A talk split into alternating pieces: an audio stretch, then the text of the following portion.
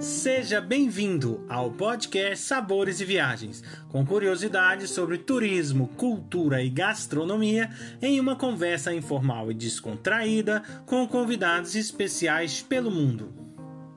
A apresentação deste podcast fica por conta de Victor Barros e Guilherme Boeste, diretores do Cooking em Portugal. Hoje temos uma convidada falando de gastronomia portuguesa, a chefe Raquel Pereira. Olá, chefe, como está? Tudo bem? Olá, bom dia, tudo bem? Poderia, por favor, passar para a gente um pouquinho da sua experiência como chefe? Sim, claro. Um, a minha experiência também não é assim muito alargada, mas o, o pouco que tem tem muito conteúdo. Um, já, comecei, já, já, comecei nas cozinhas há bastante tempo, um, fui aperfeiçoando sempre uh, o toque, o gosto, mas o segredo de tudo é, é ter gosto em cozinhar e ter um bocadinho de amor por aquilo que se está a fazer e meter um pouco o nosso toque. Isso aí. A, a chefe é uma das, das nossas, né? Chefes aí que participam do Cooking Portugal e já já está com a gente aí desde o início, né? Com, é. Já desenvolveu aí vários pratos, até já teve aí junto com, com o chefe Jorge Pérez. É, qual é a sua sensação quando está aí com os nossos participantes a cozinhar com eles, ensinando eles?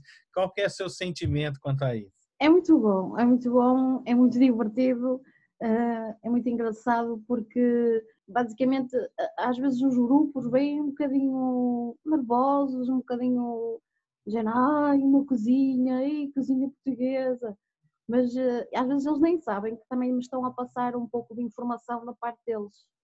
Uh, e acaba por ser assim uma coisa muito harmoniosa, muito divertida, uh, é muito, muito, muito muito interessante, muito divertido, eu gosto muito. Por acaso gosto muito da experiência em si, porque estamos ali pouco tempo, depois lá eu consigo quebrar o gelo, e depois uns também conseguem quebrar o gelo e é muito divertido mesmo.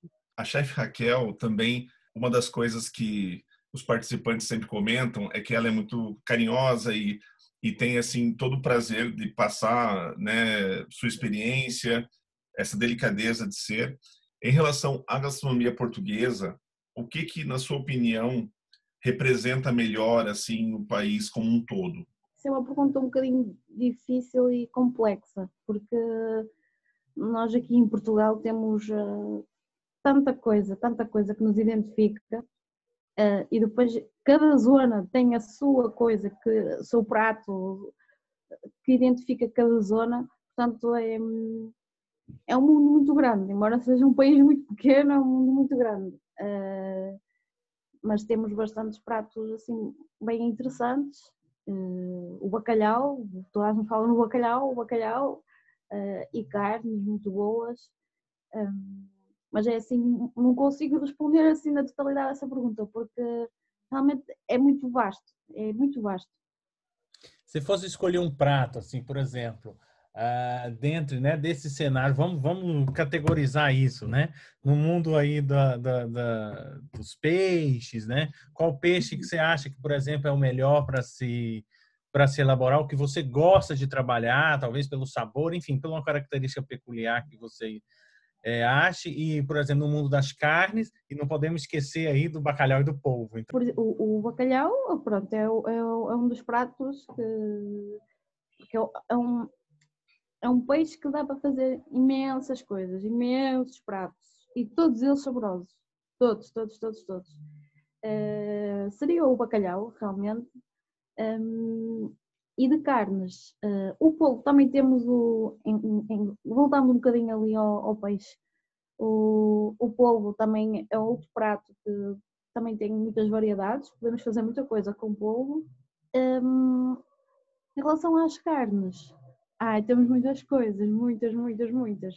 Uh, sei lá, mas fugindo assim um bocadinho ao tradicional, o pato, cheguei a fazer com os participantes uh, pato em vinho tinto, que é uma delícia, muito bom, muito bom.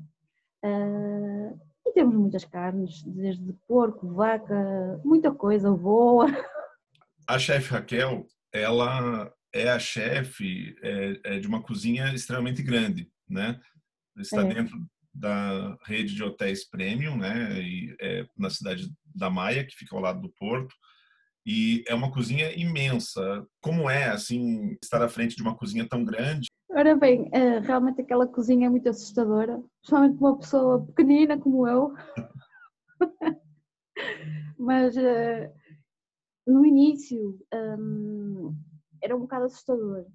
Era um bocado assustador. Uh, e, e, tentava exigir demasiado de mim e tentar incutir as coisas corretas nos outros. Uh, agora já é mais descontração. É mais descontraído, já é. Ah, não, não, ela não é nada grande. Eu dou cabo dela.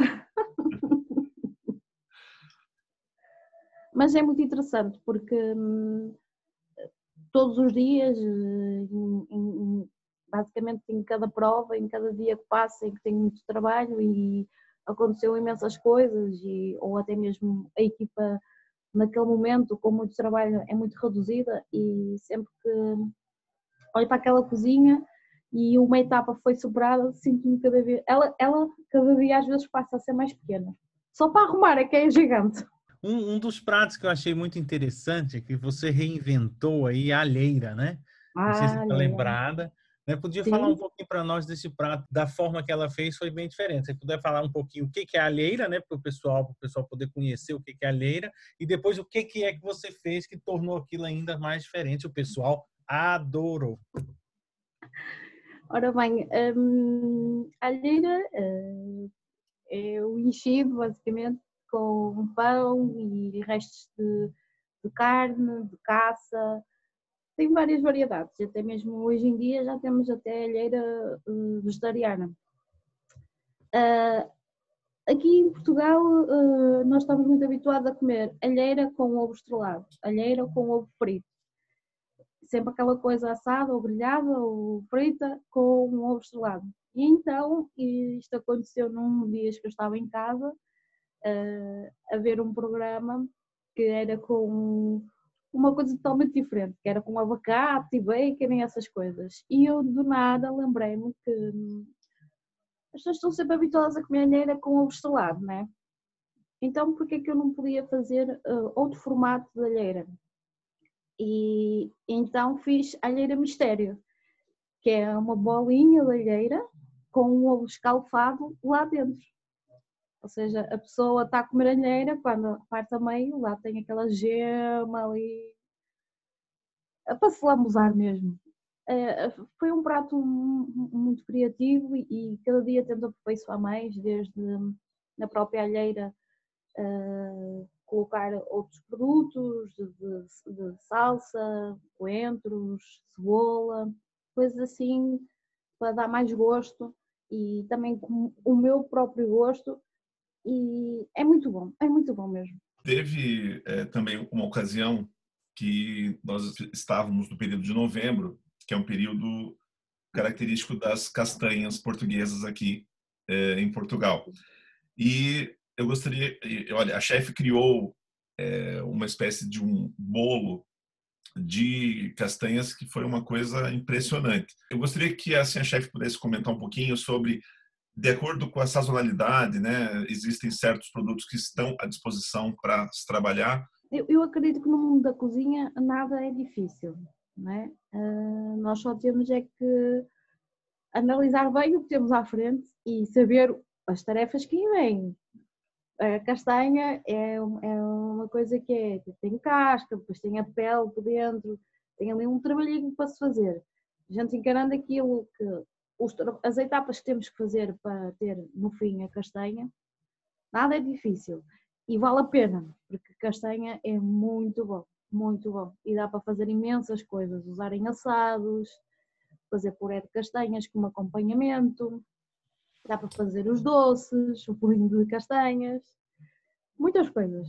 A chefe tem uma criatividade, haja vista esse, essa, essa variação que ela fez da Leira aí, mas não só isso, né? Todos, pelo menos as duas últimas edições, pelo menos, algumas que eu consegui estar ali presente, a minha pergunta seria da onde que vem esse todo esse seu salto criativo? É, é engraçado que, que às vezes hum, eu penso para mim mesma que, não sei, é, é um bocado estranho, porque tem momentos que, quando estou a confeccionar ou não sei o quê, estou, estou a fazer o que estou a fazer, não é? Estou atenta e parece que o meu cérebro divide-se e começa a pensar já noutras ideias e aquilo acontece momentaneamente. E mais uma, e mais uma, e mais uma, e quando por ela estou a fazer coisas assim ao momento incríveis. Mas eu já sou assim desde, desde pequenina, com outras coisas, com, com outras situações e com a vida na minha profissão e o que eu gosto de cozinhar, foi aperfeiçoando e dedicando esse, esse poder nessas coisas. Existe alguma pessoa, é, é, algum chefe que foi inspiração para começar na, na gastronomia? Uh, existe, mas na, noutra área que, nesta área de, de, de hotelaria que, que dá para aperfeiçoar outro tipo de coisas. E quem me inspirou na altura foi a chefe Marcela. Nós já, também já tivemos com a chefe Marcela uh, no prémio. Ela que me inspirou e que sempre. Eu também era um bocadinho insegura uh, e ela conseguiu despertar um pouco isso e depois também uh, a sua ausência perante aquela cozinha gigante fez com que também me tornasse um pouco mais segura. Acho que uma das primeiras vezes aí nós eu até roubei uma rabanada, não sei se você está lembrado. Vocês fizeram uma rabanada deliciosa e eu estava com tanta vontade que a chefe pegou um e eu lá comi escondidinho.